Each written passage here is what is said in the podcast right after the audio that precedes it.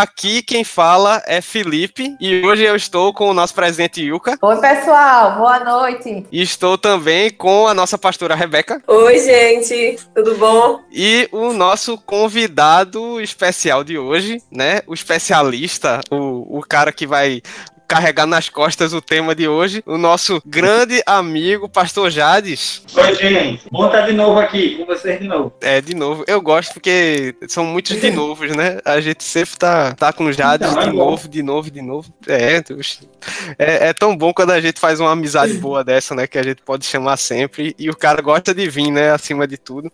É, e... Muito bom. Pois Não, é. melhor do que o cara bom de chamar é o cara que gosta de vir. E Jades, ele estará conosco também no sábado, né? Devemos lembrar que esta não é a última live e essa não é a live de fato do Congresso, né? A gente tá numa live quase apócrifa aqui. A gente tá fazendo a gravação ao vivo do nosso podcast e como eu a gente ia gravar com Jades, né? Eu tive a ideia da gente fazer essa gravação ao vivo para ter mais participação da galera, para ter o calor do chat, né? Pessoal mandando mensagens, comentários e etc. E o tema de hoje, como vocês puderam ver nas divulgações e etc. O tema de hoje é amor é outra coisa. E esse alguém sou eu. Não me diga Deus. Eu sei bem aqui dentro que você não me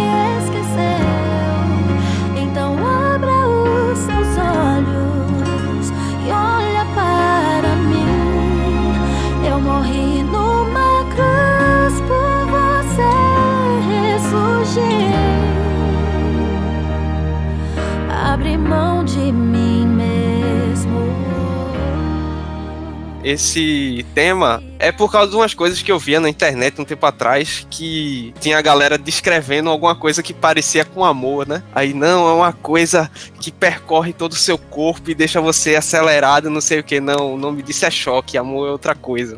Né?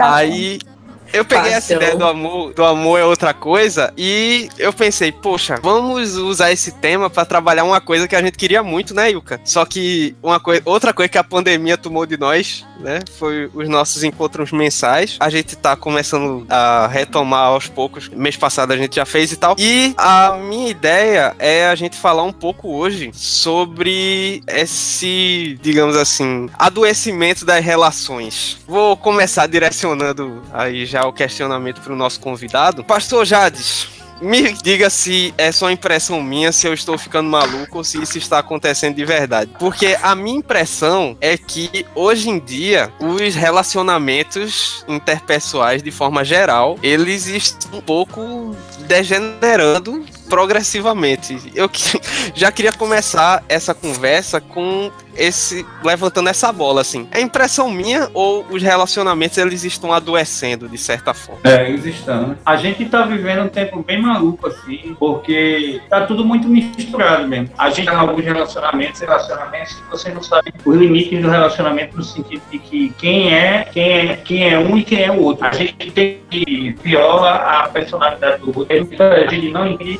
essa é. coisa do espaço pessoal do outro, que existe e é importante para o nosso bem-estar, para o resto da vida. Até quem é casado também, também precisa ter seu espaço pessoal. Né? E é muito louco isso, porque amor, né? E você vai para a primeira Coríntios 13, por exemplo, que é o texto que eu pensei, ele define muito bem o amor, assim, que o amor é paciente, ou seja, ele espera, tudo espera, tudo suporta, tudo crê. Aí ele tem aquela coisa de saber esperar pelo outro, né? A gente hoje tem essa pegada de descartar, de ser as pessoas sempre descartáveis, e se a pessoa está na igreja e não está no mesmo pique que eu, então descarta a pessoa. É, às vezes tem muito isso, acaba muito isso acontecendo. Né? Então, de fato, o amor é outra coisa. O amor, como diz lá Paulo, a igreja de Corinto, é, ele, ele é uma decisão, é muito mais que um sentimento, é uma decisão. Sentimentos estão muito confusos, né? A gente tem muita coisa tóxica aí circulando e é muito confuso isso. Então, até nas relações mesmo, relações de namoro, de casamento,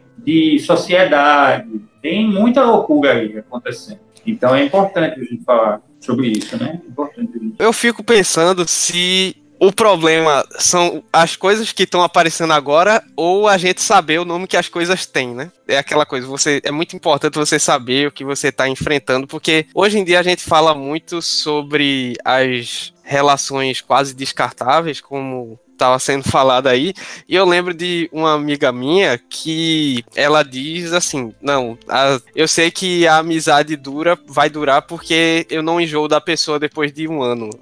assim, é basicamente isso que a pessoa diz. A gente também vive um tempo em que a gente tá cada vez mais apartado um do outro, né? E essa questão do distanciamento e de como a gente conduz a, a relação é, de forma virtual tem muito a ver com esse momento que a gente está vivendo hoje? Esse momento que a gente está vivendo hoje é também bem singular, por quê? Porque ele forçou algumas coisas. Ele não trouxe, ele forçou e trouxe a evidência algumas coisas. Né? Uma, das, uma das coisas que ele forçou, é, ele mostrou que coisas mal resolvidas, por exemplo, dentro do casamento. Tem um monte de casais aí se divorciando. O índice de divórcio tem se comentado que tem se aumentado. Por quê? Porque o, o marido e a esposa passavam um dia fora e agora, por causa da pandemia, estão tendo que ficar em casa e aí fica um olhando para o outro e tem que resolver as diferenças aí que talvez, possivelmente, não foram resolvidas antes. Então a pandemia forçou o convívio e aí não nesse convívio forçoso é, evidenciou coisas que estavam mal resolvidas. Pastor Jades, o senhor falou aí de amar, né? Que amar é uma decisão, não é um sentimento. E aí o questionamento seria sobre a questão da motivação. É, por exemplo, ah, mas eu não tenho motivação para amar fulano. Isso seria porque a pessoa está concebendo o amor como sentimento e não como decisão? É, que eu penso, quando eu olho para as escrituras, é, e eu penso amor a partir de uma decisão, eu consigo entender como Jesus andou. Qual é a lógica do amor, como ele se processa nas relações, né? Quando a gente confunde amor com sentimento, então a gente não entenderia, por exemplo, a ida de Jesus na cruz. Porque Jesus não estava lá na cruz sorrindo e feliz, ah, que bom que eu estou aqui. Tem texto até que dizem que Jesus se alegrou pelas coisas que ele sabia que iam acontecer depois. Massa. Mas atribuir a Jesus uma emoção de alegria durante que esse ato de amor, que foi a crucificação na cruz, é exatamente tirar essa lógica de que o amor é uma decisão. É, eu gosto muito do John Piper, tem um livro chamado Casamento Temporário. A gente usa esse livro aqui na igreja com os casais. Normalmente a gente trabalha com os casais nessa dimensão de que depois de anos eu continuo acordando de manhã para minha esposa, ou a esposa olha para o marido e diz assim: Olha, as minhas intenções a respeito de você não mudaram. Eu continuo amando você. Eu continuo decidindo decidido amar você. Nenhuma das intenções minhas em relação a você mudou. Então, isso é uma decisão. Se eu não tenho uma decisão, é, se eu fico só no campo do sentimento, aí é complicado, porque a Bíblia diz que o nosso coração é enganoso. Quando ela fala de coração, ela está dizendo que às vezes essa, essa coisa que a gente carrega dentro da gente, que não é muito bem pensada, que é só no âmbito da emoção, é complicado. E aí, no âmbito da emoção, um dia você está feliz, e aí você diz: Quero passar o dia, minha vida toda com você. No dia seguinte, você está triste assim aqui que eu quero me divorciar de você. Porque é um relacionamento guiado somente uma emoção, emoção não refletida, emoção não ligada nessa decisão que é amar, né? Por isso ser Sim. cristão é um, antes de tudo é uma decisão de amar a Deus e uma decisão de amar o outro, de amar o próximo como Jesus amou. Sem essa decisão é muito difícil. Não dá para entender o contrário. Você pode até entender que você é motivado, você teve aquele dia estava emocionado com a mensagem, a mensagem tocou você mas se não acontece a decisão racional, aquilo ali não dura. Aquilo não dura. Ele, o cara quer ler a Bíblia e engolir a Bíblia. Mas aí, um mês, seis meses depois, ele nem quer ver a Bíblia. Porque não foi ficou só no campo da emoção. E a emoção, ela é fugaz. É, pegando essa, esse gancho da pergunta de Rebeca, eu fico pensando o quanto as decisões de com quem se relacionar são baseadas em, digamos assim, aquilo que aquele relacionamento me proporciona na hora, né? Porque uhum. o que a gente, assim, eu já convivi com gente que era um lance meio assim, esse mês ele tá andando com essa galera E essa galera é, tipo, super amigo, melhor amigo do mundo e tal. E mês que vem, tipo, ele tá andando com uma galera totalmente diferente, agindo do mesmo jeito, como se fosse todo mundo amigo super de longa data. E quase assim, quase indiferença com a galera que andava antes, né? Aí eu. Essa facilidade de fazer e desfazer laços, isso é, é reflexo dessa busca pelo, pela emoção, o motivador ser a emoção, ou é simplesmente o ponto de vista da forma como você encara as, as relações? É, a gente vive na cultura do não aprofundamento, né? Por isso que eu mantenho a ideia de que o amor é uma decisão. Eu continuo decidindo estar ligado à pessoa. Então aí o relacionamento vai se aprofundando porque eu decido estar ligado e o outro decide estar ligado a mim. Então esse relacionamento que, são, que é baseado em duas decisões, ele se aprofunda. Ele começa a viver experiências que vão trazer à memória coisas que vão ser emotivas, mas que tem uma base de decisão. Ó, a gente está na cultura do descarte, né? Há 50 anos atrás, você comprava um equipamento eletrônico, ele durava 10 anos, tranquilamente. Você tinha uma televisão que durava 10 anos. Aliás, uma programação de televisão demorava anos para ser mudada. Um emprego, a pessoa ficava a vida toda no emprego, metade da vida, 20, 30 anos. Hoje o cara fica 5 anos, 6 é, anos, já é um cara já, diferenciado, porque a gente está na cultura do, do gás, do, do descarte. Então, então, por exemplo, igreja, isso é outra coisa, igreja. É, hoje a gente tem essa, essa dinâmica, veja se não faz sentido. A gente vive essa lógica mesmo do descarte. Então, empregos duravam, é, equipamentos duravam. Hoje, o que é que a gente tem durável? A gente empregos não duram mais, nem empresas que duravam anos. A gente tem vem uma empresa que abriu agora, faliu e abriu outra já. É, é a, a, a, velocidade com que as coisas é muito grande. Então, se não há a decisão de pagar o preço para estabelecer relacionamentos duradouros, a gente não vai estabelecer relacionamentos duradouros. E isso não é amor. O amor é, volto de novo para Coríntios 13. Paulo está escrevendo na igreja em Coríntios 13, o que é a igreja em Corinto? A igreja em Corinto é uma igreja efêmera, que os relacionamentos são efêmeros, que eles são o quê? É que eles adoram um único Deus? Não, eles adoram vários deuses, ou seja, superficial. Eles têm uma cultura de interlaçamento, inclusive de gênero, que também é superficial. Tem muita coisa superficial acontecendo em Corinto. E aí Paulo tenta explicar para Corinto o que não é o amor, dizendo o que é o amor. Quando você vai ver uma nota de dinheiro falsa, qual é a referência que você tem? Você tem a verdadeira para saber. Ó, se não tiver essa linha, se não tiver essa marca, se não tiver isso aqui, então a nota é falsa. Fique de olho. Paulo está tentando fazer a mesma coisa com Corinto. Ele está dizendo, ó, o amor verdadeiro é assim. Ele suporta, ele espera. Pode ver que não são coisas efêmeras, são coisas difíceis e que tem a ver com decisão. Eu tenho que suportar, eu tenho que esperar. Deixa eu pegar aqui, ó. Deixei aqui já encostado aqui para a gente ver, ó. Só uma característica bem rápida, não vou ler o texto. Tudo suporta, tudo sofre, tudo crê, o amor não é vencido. Veja, havendo profecias serão extintas, havendo línguas silenciarão, havendo conhecimento passará. Aí ele chega mais na frente, no fim de tudo, verso 13, permanece a fé, a esperança e o amor. Mas o amor, o maior deles é o amor.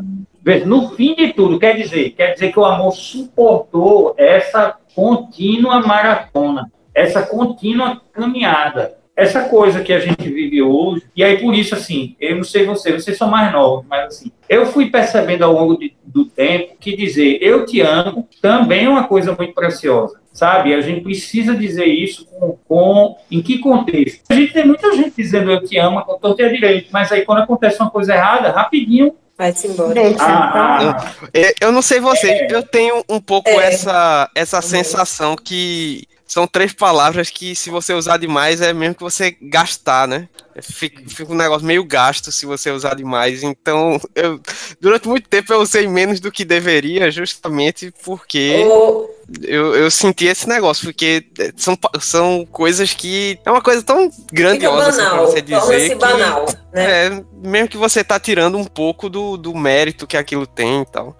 Ô, Felipe, é, eu tenho uma questão que tem a ver com o que o pastor Jades colocou aí, falou dessa questão, esse famoso texto aí de Paulo, que o amor jamais acaba. E aí pode surgir, assim, um questionamento que a gente sabe que a paixão acaba. Aí eu tinha até colocado aqui essa, essa questão, se o amor ele pode acabar num relacionamento, se não é o amor que acaba, o que é que acaba? Quando Jesus disse que a gente deveria amar as pessoas, e a gente pega os outros textos correlatos, que são textos que falam sobre é, ame o seu inimigo, não revide o mal com mal. Veja, isso não é emoção, nunca. Isso é uma decisão. E a decisão constante. Uhum. É, nós nos desacostumamos com a constância, né? Então eu não posso olhar para Carol, Carol é minha esposa, né? E aí eu não posso olhar para Carol e esperar que a vida toda de Carol ela não faça nada que vai me deixar chateado. Ela vai em algum momento fazer alguma coisa que vai me deixar chateado. Como eu também faço alguma coisa que possivelmente deixe ela chateada. chateada. Mas uhum. é nesse momento que a decisão se manifesta. Eu decido ser bênção para você, mesmo que você não seja bênção para mim. Eu decido o que é as boas obras. As boas obras são a fé em ação. Não é isso? Uhum. A fé envolve amor. Isso aí não dá tempo da gente trabalhar hoje. Isso é outro tema. Mas por quê? Paulo fala isso da carta, sobre fé, esperança e amor, os três juntos, transitando os três juntos, né? Porque são decisões que se retroalimentam. É como um, uma corda de três dobras, que os, os, fios estão enlaçados, muito bem enlaçados. Então, é, é nessa dinâmica que você está falando. O amor acaba? Não, o amor nunca acaba. O amor não acaba. O que acaba Ele... é a decisão, né, pastor? É, porque assim, como é que você tem, ó, essa semana eu e Carol fomos visitar um casal de idosos aqui da igreja. Foi aniversário da irmã, né? Ela fez, foi 78, foi 82. Mas eles fizeram 58 anos de casado, minha gente. Uhum. 58 anos de casado. E quando você vai ver, você vai descobrir o quê? Que os dois são iguais? Nunca. Uhum. Os dois nunca brigaram? Nunca. Brigam. que os dois. Não, não é isso. Não é ser igual um ao outro. Não é nunca brigar, sabe? Nunca discordar, né? Mas é manter a decisão. Olha, eu continuo decidindo amar você apesar disso. É nessa direção que que Jesus vai com Pedro. João 21, minha gente. Qual é a pergunta que Jesus faz para Pedro? É se Pedro sabe os versículos bíblicos que Jesus ensinou. ama. Tu me amas, né? É, pô, Jesus, depois de Pedro ter negado, lá no capítulo 18, a história narra que, que Pedro vai e nega Jesus. E não é uma vez só, não. E aí Jesus diz assim: Pedro, olha, Pedro, cara, tu me ama mesmo? Então, aí como é que Jesus, como é que Pedro diz? Eu amo. Na minha cabeça, eu acho que eu já falei isso aí Moreno. Mas na minha cabeça só parece que Pedro quer responder rapidamente. Sim, Senhor, eu amo. Jesus, opa, peraí, peraí, peraí, peraí, Pedro, tu me ama. Aí Pedro, sim, Senhor, ama. Peraí, peraí, Pedro, Pedro, pensa bem, ó, Pedro, não responde com paixão, não responde com o coração. Pensa bem no que tu está dizendo. É uma decisão. Você continua me amando? Então, se você me ama, faz o quê? Pastoreie, cuide, cuide das minhas ovelhas. Vê que implicação Jesus está dizendo. Que o amor tem implicação nas boas obras, gente. Na prática das Sim. boas obras nas relações. Então, eu gosto muito desse ciclo linguagem do amor do Gary Chapman, porque ele explica isso. Que a paixão é uma dimensão do amor. Que o falar eu te amo é uma dimensão do amor do ajudar é uma dimensão do amor, do dar presente é uma dimensão do amor, do estar presente é uma dimensão do amor, sabe? São dimensões do amor que se revelam à medida que o tempo vai passando, mas a decisão ela tem que haver. Uhum. Ô, pastor Jades, em relação ao amor como mandamento, é, é, de Jesus, né? Amar o próximo como a si mesmo. Como é que a gente alcança um equilíbrio entre você amar si, porque eu já vi alguns psicólogos, né, é, dizendo que esse texto tem uma, uma abertura para a codependência, e aí a pessoa se dedica mais ao próximo do que a si. E então, como é que há um equilíbrio é, nesse amar a si e amar o próximo? Então, essa versão do texto que você citou é a versão 1.0. Jesus atualizou para 2.0 depois, né? A versão 1.0 diz assim: ame a Deus sobre todas as coisas e o teu próximo como a ti mesmo. Aí depois. Jesus vem e diz: ame a Deus sobre todas as coisas e ame o seu próximo como eu amei você. Sim. O problema é que a gente acha que amar o outro é dizer sempre sim. Isso é codependência emocional. Achar que amar o outro é dizer sempre sim, é fazer tudo que o outro quer, é não ter o meu espaço pessoal, é ter o meu espaço pessoal invadido pelo outro. Uhum. Amar o outro é também dizer não. Amar o outro é dizer, eu não vou poder. Amar o outro é dizer assim, ó, você está me machucando, você está me ferindo. Entende? Como Jesus Sim. fez. Jesus fez isso muito bem feito com os discípulos. Jesus é firme com os discípulos. E ali não falta amor, não. Ali tem amor naquele negócio ali também. Como a gente acha que o amor é um sentimento meloso, de gratidão, de alegria, aí não entra o não. Não entra o limite, não entra o espaço pessoal. Entende, gente? Uhum. Então, disciplina, né? a- É. é, exatamente. A ideia aí é que o amor, ele estabelece limite. Ó, eu sou casado há 22 anos com Carol. A gente se conhece há 27. Eu comecei a namorar com ela em 93. E até hoje, eu tenho e Carol tem os nossos espaços pessoais. Tem dia que eu vou sozinho. Agora não, na pandemia, mas assim, eu pego, vou com uma cafeteria um dia, sento lá e tomo meu cappuccino lá sentado na cadeira, lendo, computador sozinho. Tá? Isso é também amor. Né? É o momento de dizer respeitar o outro, que o outro tá de bode. Deixa o outro tá triste, pô. O outro tem direito de ficar triste. E a gente que é igreja, às vezes a gente não sabe lidar bem com isso. Alguém não tá bem e a gente acha que a gente tem que ficar lá encartando. E, não, por que não tá bem? Cara, às vezes você diz, ó, eu tô aqui, conta comigo. Ó, fulano, a gente tá aqui para ajudar. Mas às vezes o outro tem que curtir o bode dele mesmo. Curtir o bode é ficar na dele. O, o, o outro tem que ter um tempo dele, para ele equalizar É. as coisas, sabe? Quem é casado tem que aprender isso. Tem que aprender a deixar o outro. O outro não tá bom hoje, deixa ele, sabe? Porque senão você invade o espaço pessoal do outro. Aí Jesus soube fazer isso também extraordinariamente bem. Jesus fazia. O que é que você quer que eu lhe faça? Sabe? Como diz assim, deixa o outro dizer qual é o roteiro. Não sou só eu que digo o roteiro. O outro também tem que dizer o roteiro. Então deixa ele falar por si. Deixa ele ser protagonista por si. Às vezes a gente tem isso. Eu sei o que o outro precisa. Não, eu não sei o que o outro precisa. É. O outro é que sabe o que ele precisa. Sabe? Então, às vezes, tem isso também, né? É claro que a gente tem a Bíblia, às vezes a gente vai exaltar o outro a partir da Bíblia. Ó, irmão, se liga nisso aqui, ó. A Bíblia, se liga aí que eu acho que isso não é bom. Tem certeza que tu vai nessa direção? Isso é uma coisa. Outra coisa é eu querer, olha, eu sei o que o outro quer, o que o outro precisa. Não, não é sempre assim, não. Tem que ter cuidado para não invadir o espaço do outro ali, para não causar problema.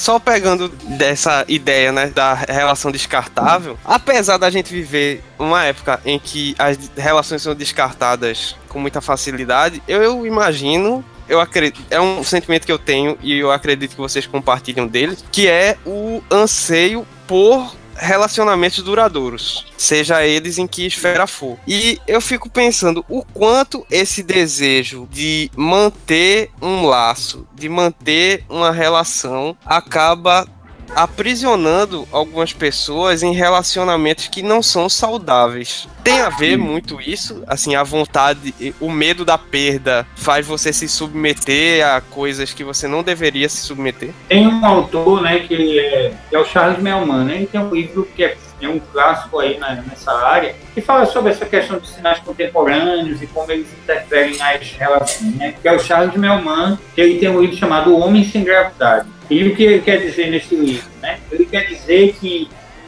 o ser humano, quando ele diz homem, quer dizer ser humano, tá? O ser humano pós-moderno, ele não tem âncoras para si. Então ele fica flutuando, ele não se prende a nada. E porque ele não se prende a nada, ele se sente desamparado. Há, há vários artigos aí, publicações sobre o desamparo do homem, do ser humano moderno. Como a gente se sente desamparado? Por quê?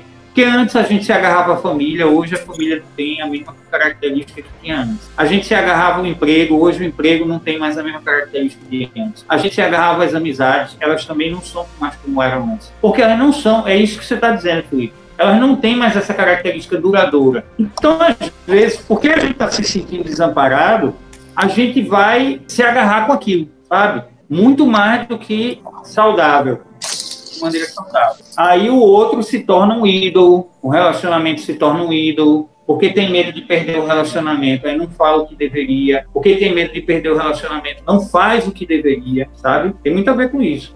Tem a ver com esse desamparo que a gente tem de ser sujeito moderno mesmo. Tem comentário aqui no chat, viu? É, a irmã Beth colocou aqui: é decidir amar, mesmo conhecendo os defeitos do outro. E pastor Hamilton mandou um abraço forte pro senhor, pastor Jato. Ah, um abraço para vocês também. Uma coisa que eu fico curioso, assim, porque a gente fala sobre esses tipos de relacionamentos deficientes, né? A gente fala sobre dependência emocional, a gente fala sobre codependência em um nível menor, mas ainda se fala. Se fala de amizades tóxicas, de relacionamentos abusivos, mas, assim, na tua percepção, até pela atuação como psicólogo e também como pastor, o que, o que fica mais evidente, assim, o que é que tá mais alastrado desse, desse time aí relações doentes? Pelo menos, assim, do que tu consegue perceber. Então, quando eu não tô bem, que essa é outra falácia do casamento ideal. Tem muita gente que é aquela, você já deve ter, eu, eu tô, desculpa estar tá usando muito casamento. Eu sei que aqui não é coisa para casar, tá? Mas o casamento é um bom exemplo de um relacionamento que deve ser duradouro. Como as amizades são, tá? É, não é indireto para Felipe e não é mesmo, mas vamos lá. Tudo é, bem, pastor.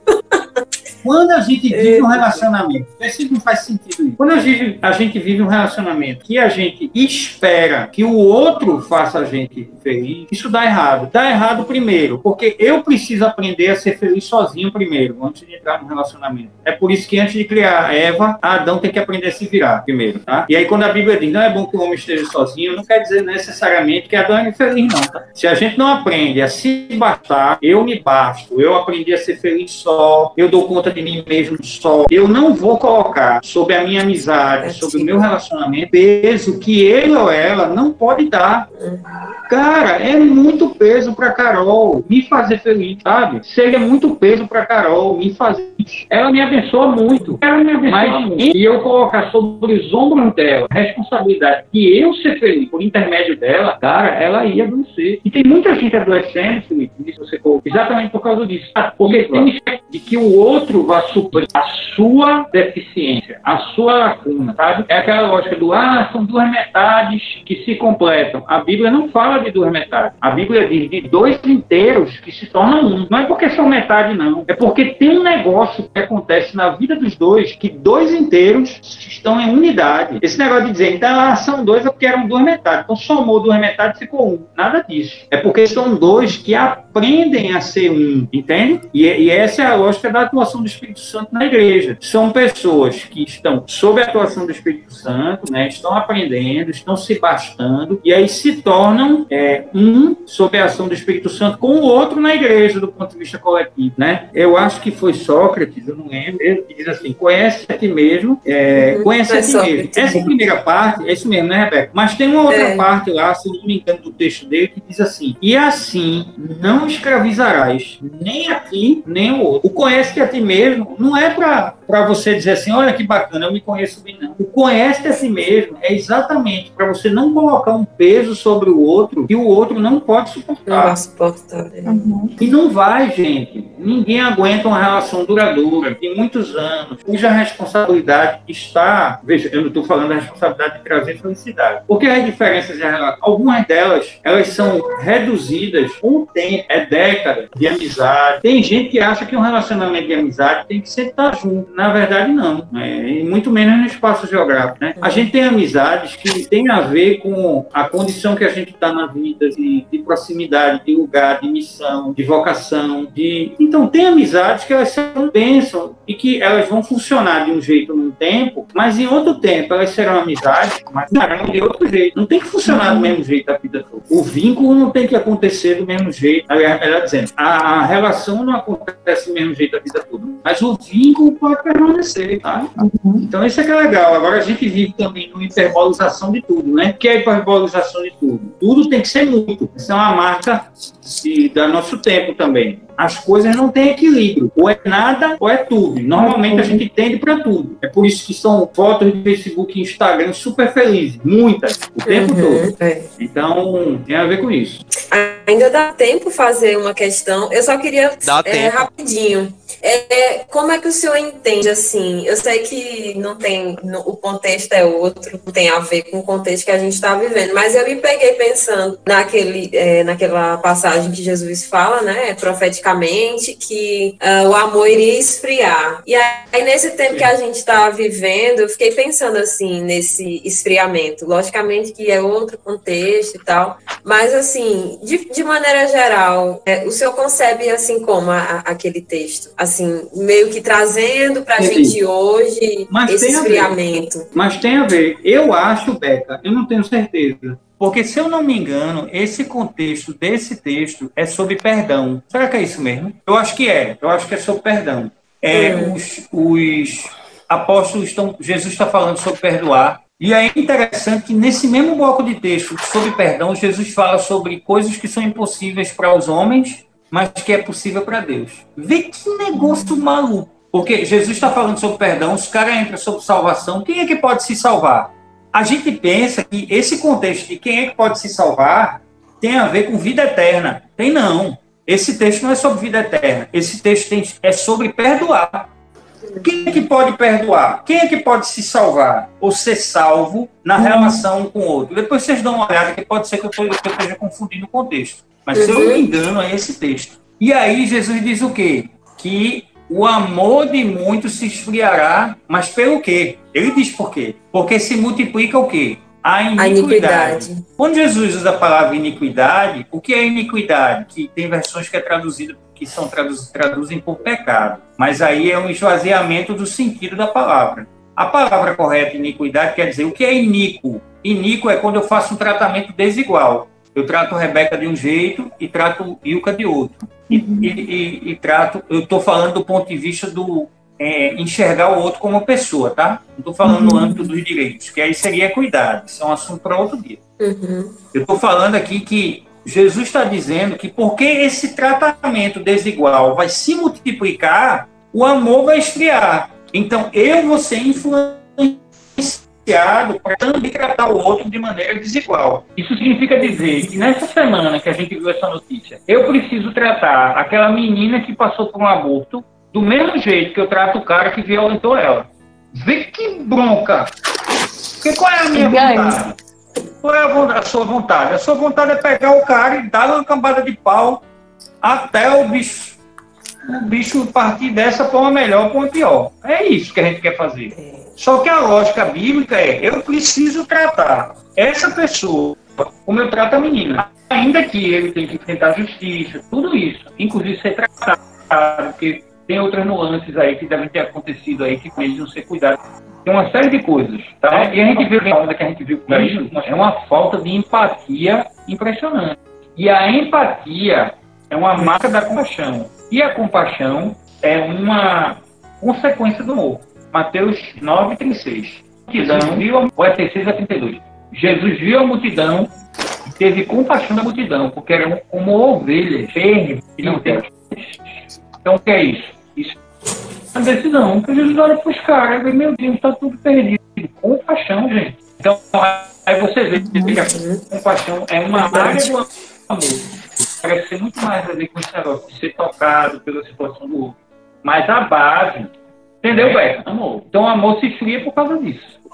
Beleza, pastor. Obrigada. A gente já tá no limite do nosso tempo. Rolou uma pergunta no chat, mas a pergunta foi respondida logo depois. Veja aí, né? Do- Como a gente tá antenado com as dúvidas aí dos nossos espectadores. Então, falta dois minutos para as 8 horas, estamos no limite do nosso horário.